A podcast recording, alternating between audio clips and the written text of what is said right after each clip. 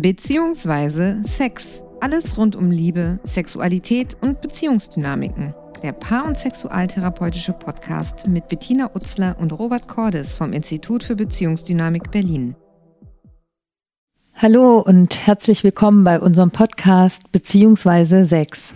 Ich bin Bettina Utzler und arbeite zusammen mit meinem Kollegen Robert Cordes als Paar- und Sexualtherapeutin am Institut für Beziehungsdynamik in Berlin-Schöneberg, das wir gemeinsam 2006 gegründet haben. Hallo und auch von meiner Seite herzlich willkommen. Mein Name ist Robert Cordes. In unserem Podcast beziehungsweise Sex stellen wir Paar- und Sexualtherapeutische Themen praxisnah vor.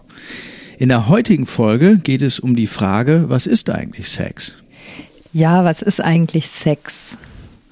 Also, wenn man da so drüber nachdenkt, dann haben die meisten von euch wahrscheinlich schon mal sexuelle Erfahrungen gemacht, haben zugeschaut, haben es im Fernsehen gesehen und eigentlich könnte man denken, ja, ist doch klar, was Sex ist.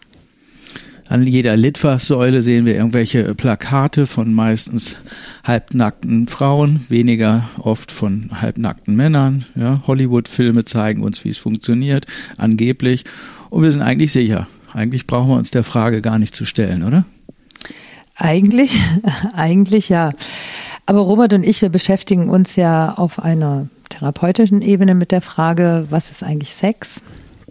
Und haben festgestellt, in den vielen Jahren, dass je mehr wir uns damit beschäftigen, desto weniger wissen wir eigentlich, was Sex ist, weil es durch so viele unterschiedlichen Dinge beeinflusst ist. Und die wollen wir euch heute in diesem Podcast nahebringen.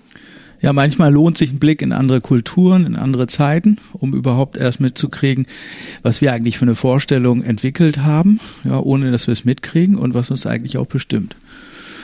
Und ähm, um mal so eine am Anfang gleich auch eine Idee mitzuliefern, wie wir das Ganze sehen.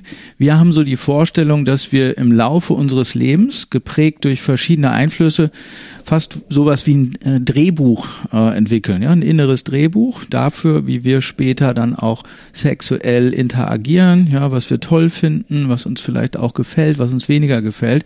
Und dieses Drehbuch entsteht im Laufe unseres Lebens durch verschiedene ja, Einflüsse und mit denen wollen wir uns in dieser Folge mal genauer beschäftigen. Ja, also die Einflüsse kommen definitiv durch Kultur, Gesellschaft und eben auch die, durch die persönliche Biografie und durch die Geschichte. Und da wir hier in Deutschland sind, ähm, schauen wir uns natürlich auch ein Stückchen ähm, an, was in Deutschland, also die deutsche Kultur, die deutsche Gesellschaft und auch die deutsche Geschichte an Einflüssen ähm, früher und heute so zu bieten hat. Und da fange ich gleich mal mit einem Beispiel an. Und zwar gab es im Jahr 1966 ein Gesetz zum ehelichen Beischlaf. Das, da lese ich mal kurz was vor, weil besser könnte ich das, also ist glaube ich gut, wenn man das so differenziert, ausformuliert, sich zu Gemüte führt. 1966. Die Frau genügt ihren ehelichen Pflichten nicht schon damit, dass sie die Beiwohnung teilnahmslos geschehen lässt.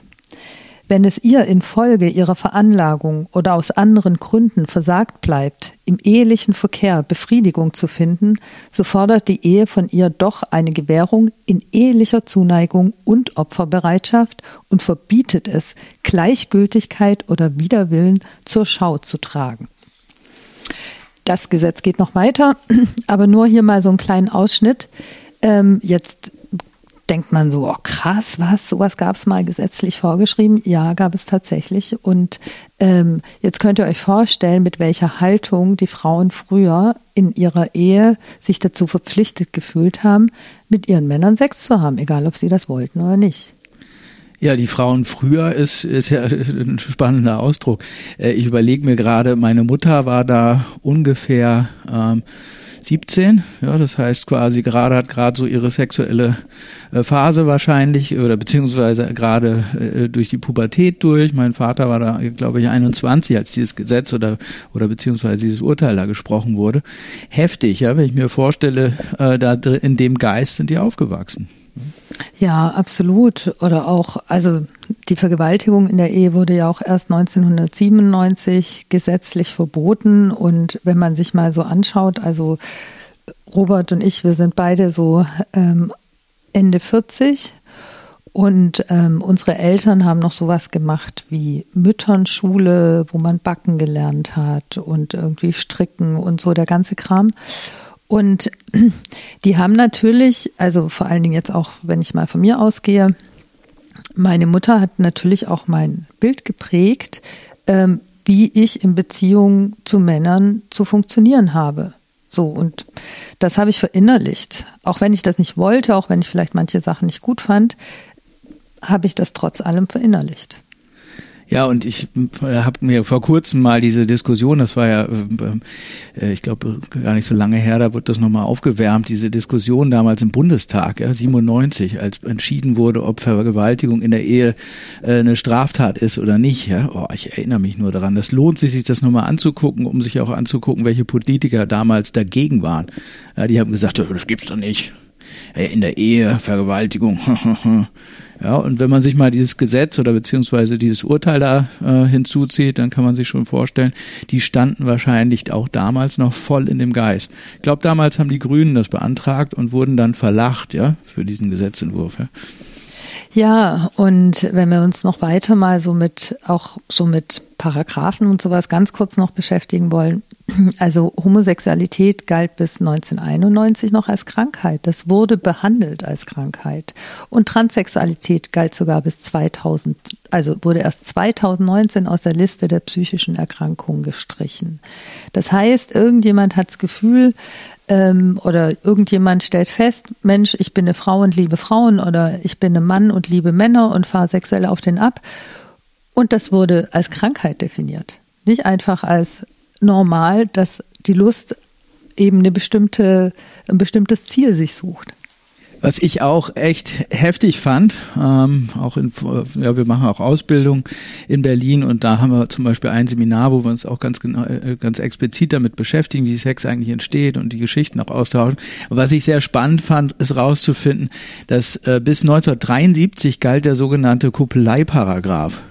Und der stellte unter Strafe, dass man quasi ähm, äh, Menschen, die auch unverheiratet waren, äh, eine Möglichkeit angeboten hat oder eine Möglichkeit zur Verfügung gestellt hat, sich zu treffen, um sexuelle Handlungen zu vollziehen. Ja, also das heißt, man hat wollte quasi keine keine äh, Lust fördern oder beziehungsweise halt auch diese Möglichkeiten ähm, ausschließen. Das hat folgenden Effekt gehabt, dass damals auch an Menschen ohne Eheschein keine Wohnung ver vermietet werden durften. Ja? Oder auch, wenn du halt zum Beispiel in der Pubertät verknallt warst oder meinetwegen auch ähm, über 18 verknallt warst, musstest du dich teilweise im Wald treffen, beziehungsweise in Kinos oder sonst was. Das heißt, es war immer so das Gefühl, äh, ähm, keinen Raum zu haben, um sich in Ruhe auch ähm, sexuell oder auch erotisch zu nähern. Mhm. Heftig, oder? Ja, das ist sehr krass.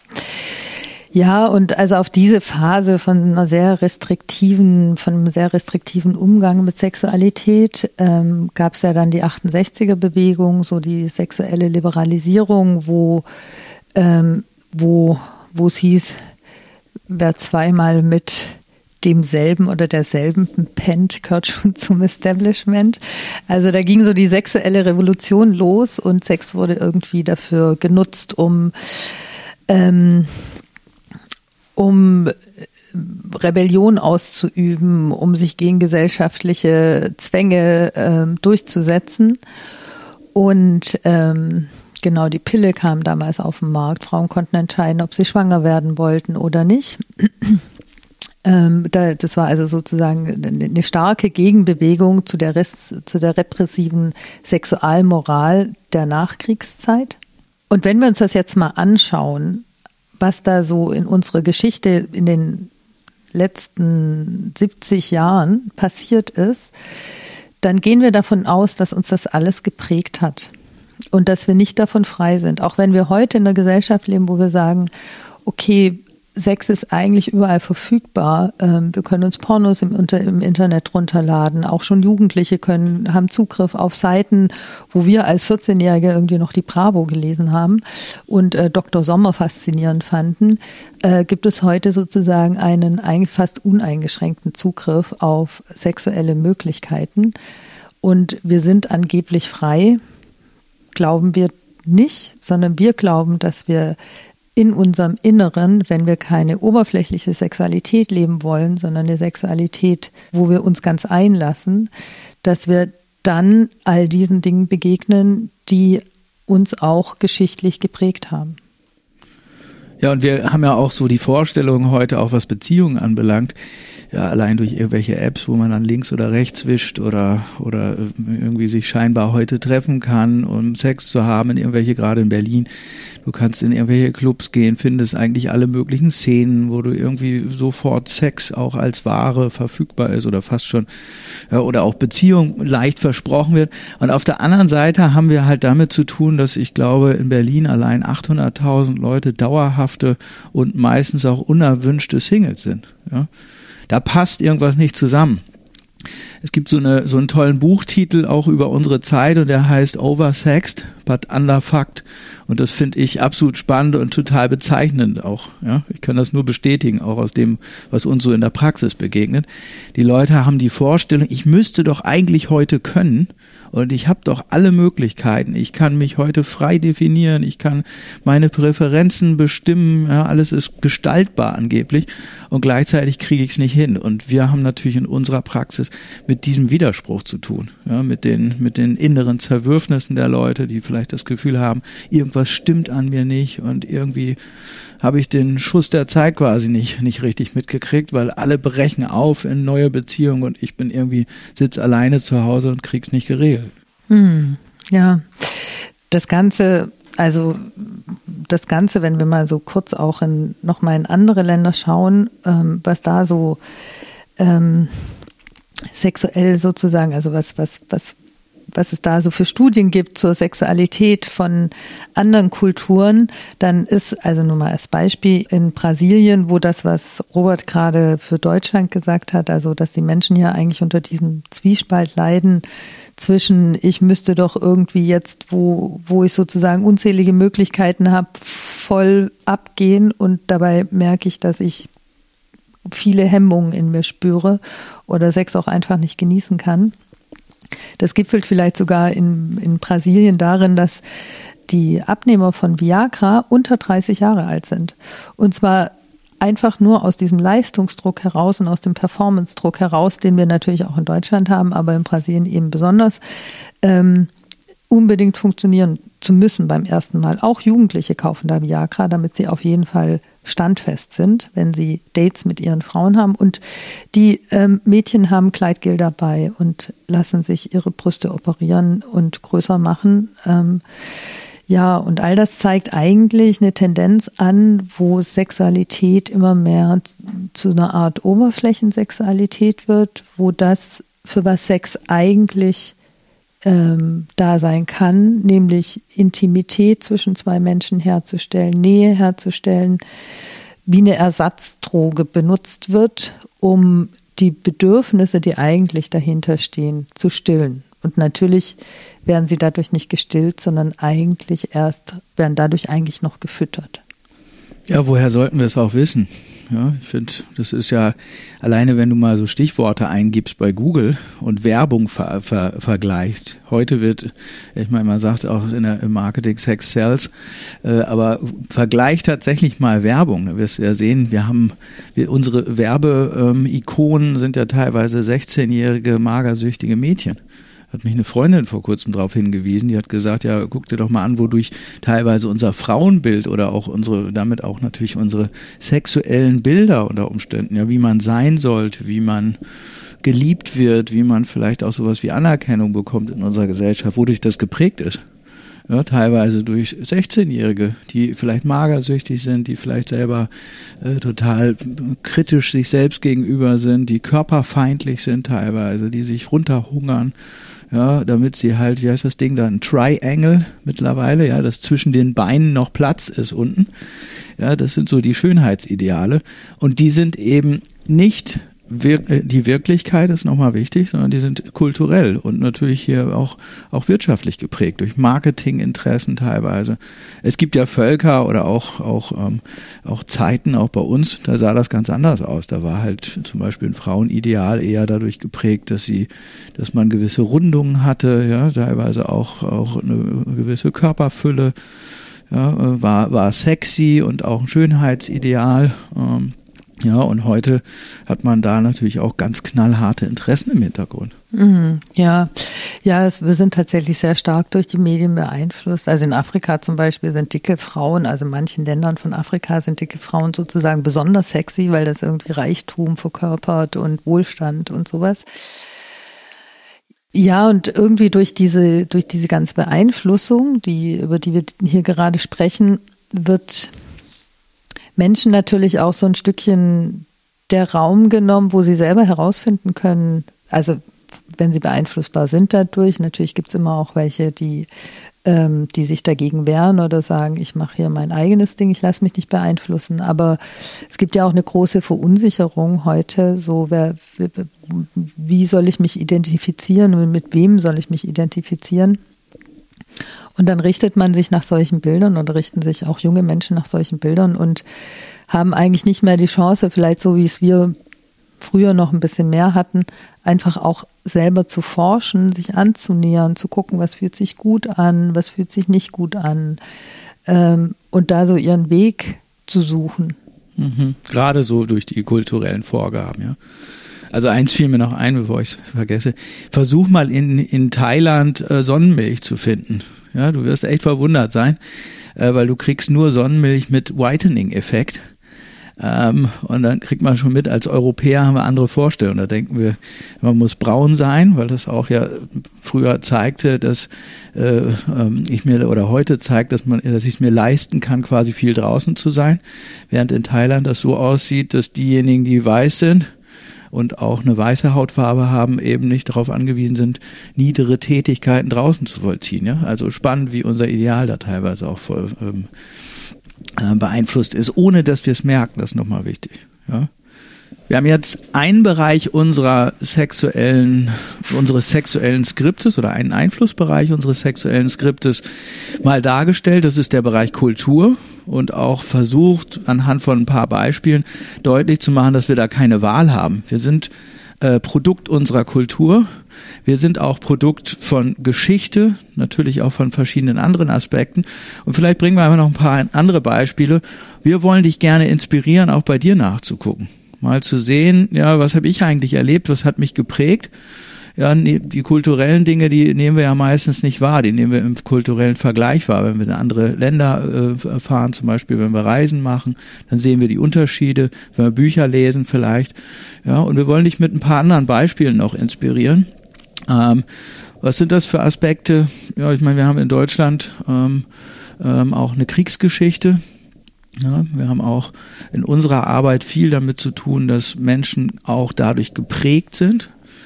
Ja, wir dürfen eins nicht vergessen, das ist die Generation von Großmüttern, Großvätern, ja, teilweise jetzt heute wahrscheinlich von Urgroßmüttern und Urgroßvätern, die Krieg am eigenen Leib erfahren haben, die Flucht erfahren haben, ja, die unter Umständen auch im Geiste des Nationalsozialismus aufgewachsen sind, äh, das teilweise verinnerlicht haben, die Werte, die damit einhergingen.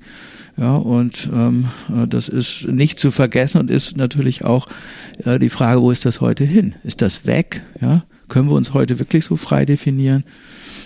Oder äh, ist es vielleicht so, dass uns diese Dinge, auch wenn wir sie nicht haben wollen, heute nahtlos weiter beeinflussen?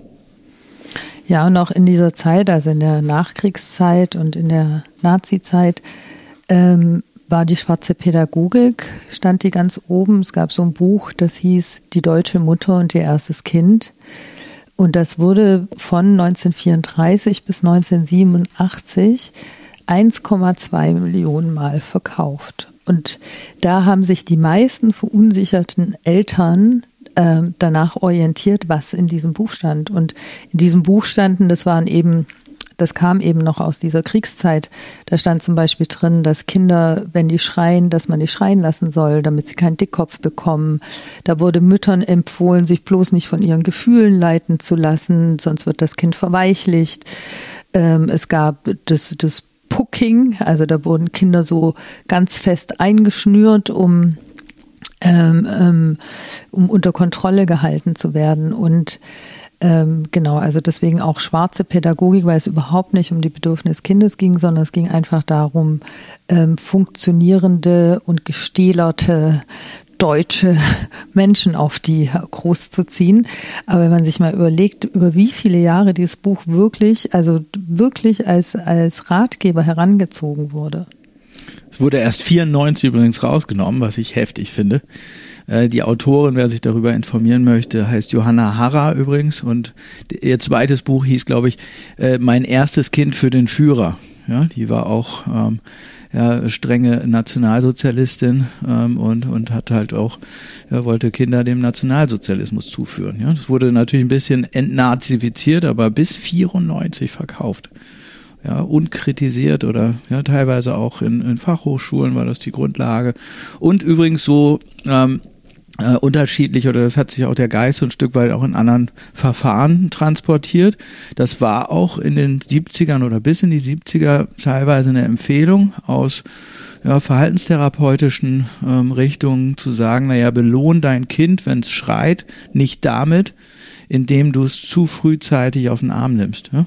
weil damit setzt du quasi auch Maßstäbe. Du sagst auch eins, es lohnt sich zu schreien. Das heißt, lass dein Kind auch ruhig mal schreien. Und viele haben das tatsächlich erlebt, dass sie so lange geschrien haben als Kind, bis ihnen die Stimme versagt ist, bis sie vor Erschöpfung eingeschlafen sind. Ja, und wenn ich das jetzt einfach mal aufgreife, äh, wenn ihr euch jetzt überlegt, was, was folgt daraus? Wenn, stell dir vor, du hast als Kind erfahren, dass du schreien kannst, solange du willst und keiner kommt. So, also alles bemühen hat keine, irgendwie keine Auswirkung und du kannst nichts anderes tun, wie irgendwann resignieren und hoffen, dass halt, dass es irgendwann wieder anders wird. Ähm, was für eine Haltung erfolgt daraus? Das sind natürlich das sind natürlich Bindungsmuster, die daraus entstehen oder auch ähm, Glaubenssätze, die wir, ähm, die uns dann später in unserem Beziehungsverhalten und auch in unserer Selbstbeziehung massiv beeinflussen. Ja, was lernt man dadurch? Es ist vielleicht sowas wie, da ist niemand da und überlegt dir das ganz konkret. Ja, wir, wir beschäftigen uns natürlich auf dieser Ebene auch konkret mit den Dingen und fragen uns, naja, äh, was lernen wir darüber über unser für unser Leben? Ja, das es ist niemand da. Stell dir mal vor, du hast verinnerlicht, es ist eigentlich niemand da. Eigentlich bist du alleine. Was machst das mit dir in Beziehung? Wie wird das vielleicht auch deine Sexualität beeinflussen, wenn du mitkriegst, dass äh, Lautsein zum Beispiel bestraft wird? Hm? Ja, oder dass, dass, dass es sich nicht lohnt, sich zu engagieren, weil du eh verlieren wirst. Und an der Stelle nochmal, äh, das sind natürlich besonders heftige Dinge auch, weil äh, gerade in frühen Jahren prägen sich die Dinge natürlich so maßgeblich ein und bestimmen eigentlich auch so, so auch unsere, unsere Wahrnehmung maßgeblich. Das heißt, das ist auch das, was die, die Hirnforschung heute nach, nachweist, eindrücklich auch, auch äh, illustriert, ja, dass ähm, gerade die frühkindlichen Erfahrungen eigentlich die Basis auch sind für unsere Wahrnehmung. Bedeutet, ähm, wir sehen die Welt danach anders, wir sehen Beziehungen danach anders, wir sehen uns selbst auch anders. Ja, und dann gehen wir mal vielleicht weiter zu einem weiteren der Einflussfaktoren, die unsere Sexualität oder auch Sex einfach prägen. Das sind diese, das ist eine soziale Komponente, also da vor allen Dingen auch, wo und wie sind wir aufgewachsen? Sind wir in der Stadt aufgewachsen, wo also wo Anonymität gewahrt wird, wo aber auch die Vielfalt an ähm, Menschen viel größer ist wie jetzt auf dem Dorf, wo, wo du andere Dinge siehst, wenn du über die Straße läufst. Ähm, genau, aber wo du natürlich auch, wenn du irgendwie mh, mm, nicht ganz konform bist, auch vielleicht deine Nischen findest, wo du trotzdem Leute triffst, die ähnlich veranlagt sind wie du. Also auf dem Dorf zum Beispiel, da war es früher so, wenn da ein Mädchen irgendwie Spaß an Sex hatte und, ähm, und sich ausprobiert hat und vielleicht in der Schule schon verschiedene Freunde hatte und so, dann war das ganz klar die Stadtmatratze. Das war, das war, wurde nicht gesehen als, als, oh toll, die ist neugierig, die ist offen, die ist irgendwie, ähm, sondern, sondern, sondern das wurde äh, äh, reglementiert oder, oder sie wurde auch tatsächlich darüber ähm, sozusagen gemobbt oder ja, also Stadtmatratze, äh, das, das möchte man nicht sein. Ja, wir kommen ja aus ganz unterschiedlichen Regionen eigentlich, aber ich kenne das genauso, auch das. Und die ähm, Stadtmatratze, mir fällt es echt richtig schwer, das, das Wort sogar auszusprechen, obwohl ich das auch genau so kenne aus dem, aus dem Gymnasium und ähm, ja, und das war halt immer so, das waren Mädchen, die einerseits man irgendwie äh, irgendwie auch diskriminiert oder die wurden irgendwie diskriminiert, die hatten quasi diesen Beinamen. Gleichzeitig waren sie aber von großem Interesse. Und was auch nochmal ähm, hinzuzufügen ist, für Jungs gab das, gab es das Pendant eben nicht. Ja, das war eben völlig in Ordnung. Es war klar, dass Jungs sich da irgendwie ausleben konnten. Die hatten dann sogar eher einen höheren Status, einen höheren Rang auch in der Gruppe der, der Gleichaltrigen, sage ich mal. Ja, da war, war das klar. Wenn ein Junge da sexuell aktiv ist, dann hatte der halt, ja, das war für den halt eher, eher auch ein ähm, positiver Faktor. Ja. Mhm. Ja, und ähnlich natürlich auch, wenn, wenn man sich in gleichgeschlechtliche Klassenkameraden verliebt hat oder so. Das ist was, was man nicht offen zur Schau tragen durfte auf dem Dorf. Das war auf jeden Fall äh, mindestens genauso schlimm wie ähm, als Stadtmatratze zu gelten. Ja, ich komme ja auch, ähm, auch aus einem kleinen Dorf und war da auch im Fußballverein, wie so gut wie jeder Junge. Da hat man dann quasi so ein paar äh, Aktivitäten durchlaufen. Wenn ich mir vorstelle, ich hätte im Fußballverein mitgekriegt oder herausgefunden, dass ich homosexuelle Neigung oder Anziehung habe, ja, ich glaube, das wäre die Hölle gewesen. Ich wäre durch die Hölle gegangen. Also ich glaube, heute ein Coming Out auf dem Dorf ist sicherlich was ganz anderes als in der Stadt. Und auch heute wo du vielleicht viel leichter auch an jeder Ecke auch Beratungsstellen hast und Möglichkeiten hast, Gleichgesinnte oder auch Leute mit ähnlichen Präferenzen zu finden und wo das halt eher eine Form der Normalität ist, als auf dem Dorf, wo es angstmachend ist und wo auch schwul eine, ein Schimpfwort ist, ja, also in Berlin teilweise auch, so nicht und, und heute auch, ja, aber aber äh, ich glaube, das war damals das, das schlimmste Label, was man kriegen hätte kriegen können. Ja? Hm. Ja, und dann gehen wir mal noch zur nächsten Komponente übrig, was äh, Sexualität mitbestimmt und beeinflusst. Das ist natürlich ganz klar ähm, unsere eigene persönliche sexuelle Biografie, das, was wir in unserer Familie erlebt haben, die Botschaften, die uns da vermittelt wurden, häufig auch eher nonverbal. Also es ist ja auch eine Botschaft, wenn nie über Sex geredet wird oder das kennen vielleicht auch noch viele, wenn im Fernsehen eine Kussszene kam oder oder eine oder auch eine, eine erotische Szene kam, dann hat sich plötzlich so eine bedrückende Stille breit gemacht und man hat ganz schnell irgendwelche Erdnüsse geknabbert oder so. Ähm, auch das sind natürlich irgendwie Botschaften, die uns prägen oder beziehungsweise ja doch nonverbale Botschaften, die uns prägen. Ähm, Pubertät und die ersten Erfahrungen auch ein wichtiger, auch ein ganz wichtiger Meilenstein in unserer sexuellen Entwicklung.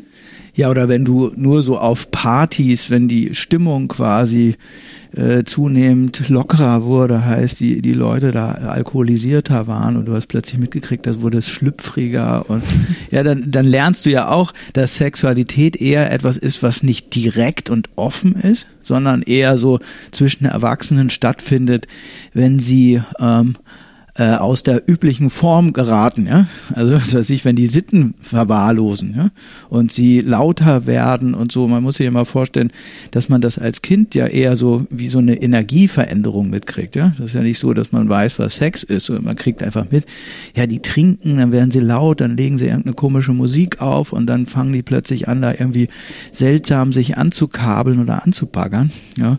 Und das finde ich auch nochmal, äh, das sind so auch Dinge, wenn ich so zurückblicke, Augenblicke in meiner Kindheit, wo ich, wo ich sagen würde, ja, das kann ich nachvollziehen, ja. Ich komme auch so aus der, aus dem Ort, wo es so Feuerwehrfeste gab und Schützenfeste und sowas, ja.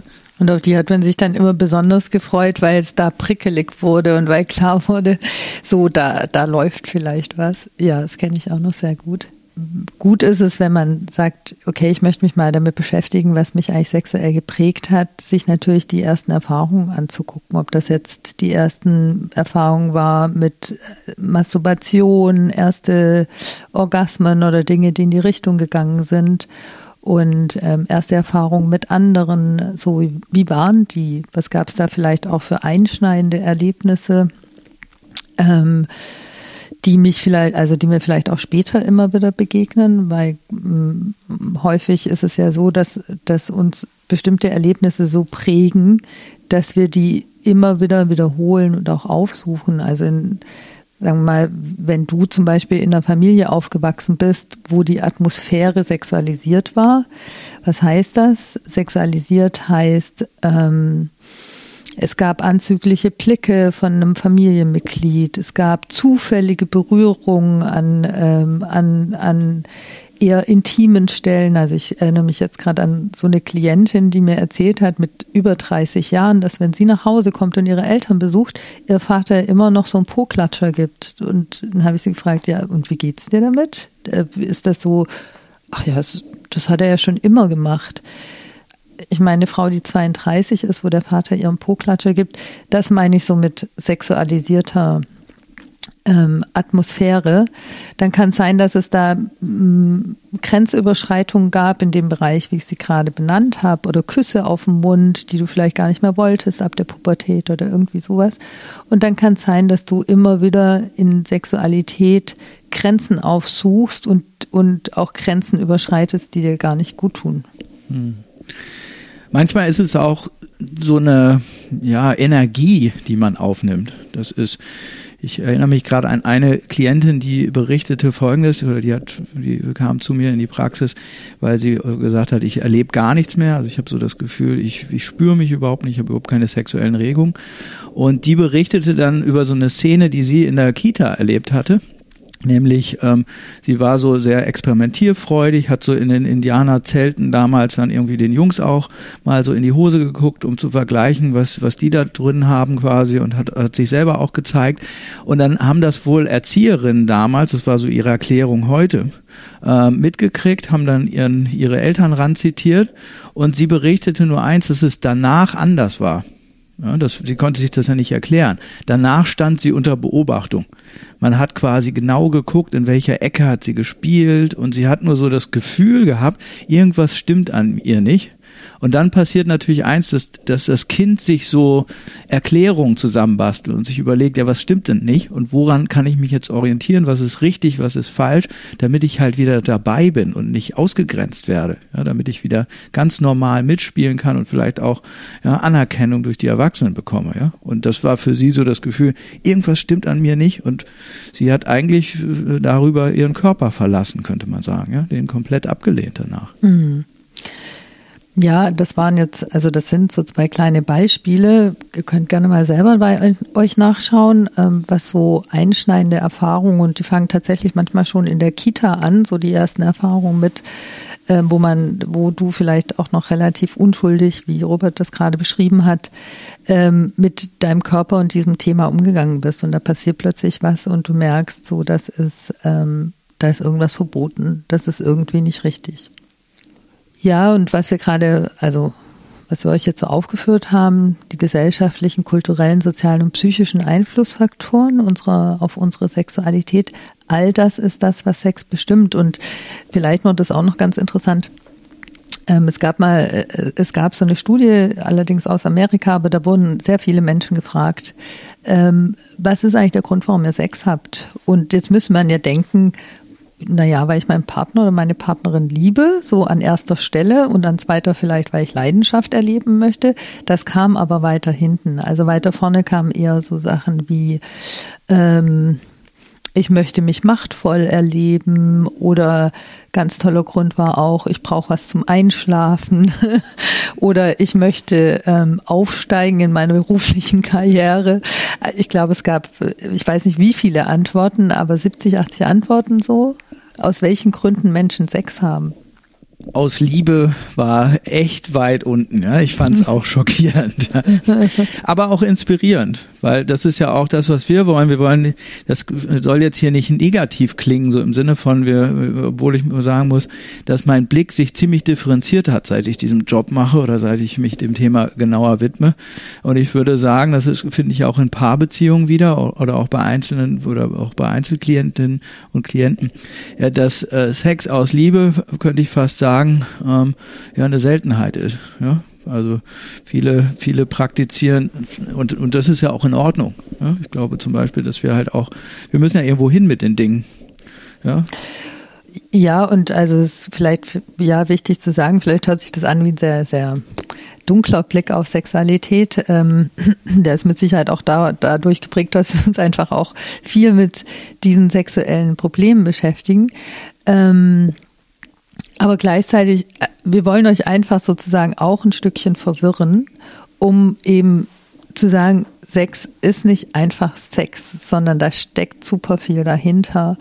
Und wenn du dich mal wirklich damit beschäftigst, werden sich die ganze Welten eröffnen, ja, wer du eigentlich bist und was du eigentlich da machst, wenn du im Bett liegst und Sex hast, was nicht unbedingt leichter macht. Also es gibt mindestens 80 Millionen unterschiedliche Sexualitäten. Und wenn wir dich dazu inspirieren können, deine eigene da mal aufzusuchen und auf die Reise zu gehen, ja, dann bist du halt auch gut gewappnet, um, um äh, für dich neue, neue Abenteuer auch, auch zu beschreiten oder auch Neuland zu entdecken. Ja, und äh, wir sind tief davon überzeugt, haben das selbst zu erfahren, dass sexuelle Krisen, die ja jeder in seinem Leben auf jeden Fall auch durchschreitet, ähm, immer auch die Chance zur Entwicklung und zur Transformation beinhalten, die uns mehr oder weniger stoppen in dem, was wir machen und sagen, hey, guck mal hin, ist es, ist es wirklich das, was du möchtest oder ähm, geht es vielleicht eine Stufe tiefer, einen Schritt weiter? Und sexuelle Bedürfnisse zu äußern oder sich in seinen sexuellen Bedürfnissen zu zeigen und in dem zu zeigen, was dich sexuell bestimmt, erfordert häufig Mut und ähm, kann Türen öffnen ähm, zu deinem Gegenüber, die dir sonst vielleicht verschlossen bleiben würden. Und ähm, es ist eben nicht ein Verhalten, was man üben kann, ja, sondern wir sind bestimmt durch das, was wir mitbringen. Das ist ja in Berlin, sieht es halt manchmal äh, ja anders aus. Man hat hier, wir haben hier teilweise mit Leuten zu tun, die sagen, naja, eine monogame Beziehung ist nicht unbedingt das, was ich möchte. Ich möchte irgendwie frei sein, ich möchte irgendwie offen leben oder eine offene Beziehung führen. Ich möchte auch polyamor leben, das heißt mehrere Menschen gleichzeitig lieben können. Und ähm, die erwecken manchmal so den Eindruck, als wenn man sich das aussuchen kann. Ähm, wir sind der Haltung oder wir haben die Erfahrung gemacht, dass wir viel stärker durch unsere Vergangenheit auch bestimmt durch die Einflüsse, durch die kulturellen Einflüsse, ja, durch die zeitgeschichtlichen Einflüsse und auch durch unsere psychologischen Einflüsse und dass wir uns das nur bedingt aussuchen können. Weil zu uns kommen ja dann auch eben Klientinnen und Klienten, die sagen, naja, ich wollte zwar Polyamor leben, aber irgendwie merke ich, dass ich doch beeinflusst bin oder mich die Eifersucht heimsucht oder ich merke, dass ich die gleichen Streits ähm, aufsuche, wie als, als ich noch monogam gelebt habe und so weiter. Ja, und für uns ist deswegen auch wichtig zu werben dafür, dass man sich eher ähm, bewusst betrachtet. Das bedeutet auch auch die äh, Widersprüche, mit denen wir zu tun haben, einbezieht und nicht nur irgendwelchen Vorgaben folgt und nach dem Motto, so will ich jetzt sein. Und ja, wir müssen natürlich immer auch das, was uns beeinflusst, und dafür können wir auch nichts mit, mitnehmen. Ja, und wenn dich unser Podcast beziehungsweise Sex inspiriert hat, deine Beziehung und deine Sexualität anders zu betrachten und weiterhin neugierig bist, mehr aus den Bereichen Liebe, Sexualität und Beziehung zu erfahren, dann abonniere uns hier und bewerte uns gerne. Unser Podcast erscheint jeden Mittwoch. Wenn du Fragen hast, die dich beschäftigen, dann schreibe uns gerne über unsere Facebook-Seite www.facebook.com slash Paartherapie. Wir wollen deine Fragen auch aufgreifen und ähm, äh, in den nächsten Folgen auch berücksichtigen. Weiterführende Beiträge und Artikel findest du auf unserer Homepage im Netz www.beziehungsdynamik.de. Wir freuen uns, wenn du nächsten Mittwoch wieder bei unserer neuen Folge beziehungsweise Sex dabei bist. Bis dann. Alles Gute. Tschüss. Wie baut man eine harmonische Beziehung zu seinem Hund auf? Puh, gar nicht so leicht. Und deshalb frage ich nach, wie es anderen Hundeeltern gelingt, beziehungsweise wie die daran arbeiten. Bei Iswas Dog reden wir dann drüber. Alle 14 Tage neu mit mir, Malte Asmus und unserer Expertin für eine harmonische Mensch-Hund-Beziehung, Melanie Lippisch. Iswas Dog mit Malte Asmus überall, wo es Podcasts gibt. Wie baut man eine harmonische Beziehung zu seinem Hund auf? Puh, gar nicht so leicht. Und deshalb frage ich nach, wie es anderen Hundeeltern gelingt, beziehungsweise wie die daran arbeiten. Bei Iswas Dog reden wir dann drüber. Alle 14 Tage neu mit mir, Malte Asmus und unserer Expertin für eine harmonische Mensch-Hund-Beziehung, Melanie Lippisch. Iswas Dog mit Malte Asmus. Überall, wo es Podcasts gibt.